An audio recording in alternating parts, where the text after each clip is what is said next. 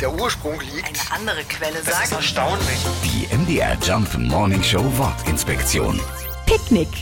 Woher der Ausdruck Picknick wirklich stammt, das ist gar nicht so genau rauszufinden. Die Franzosen sind absolut überzeugt davon, dass das Picknick aus Frankreich stammt.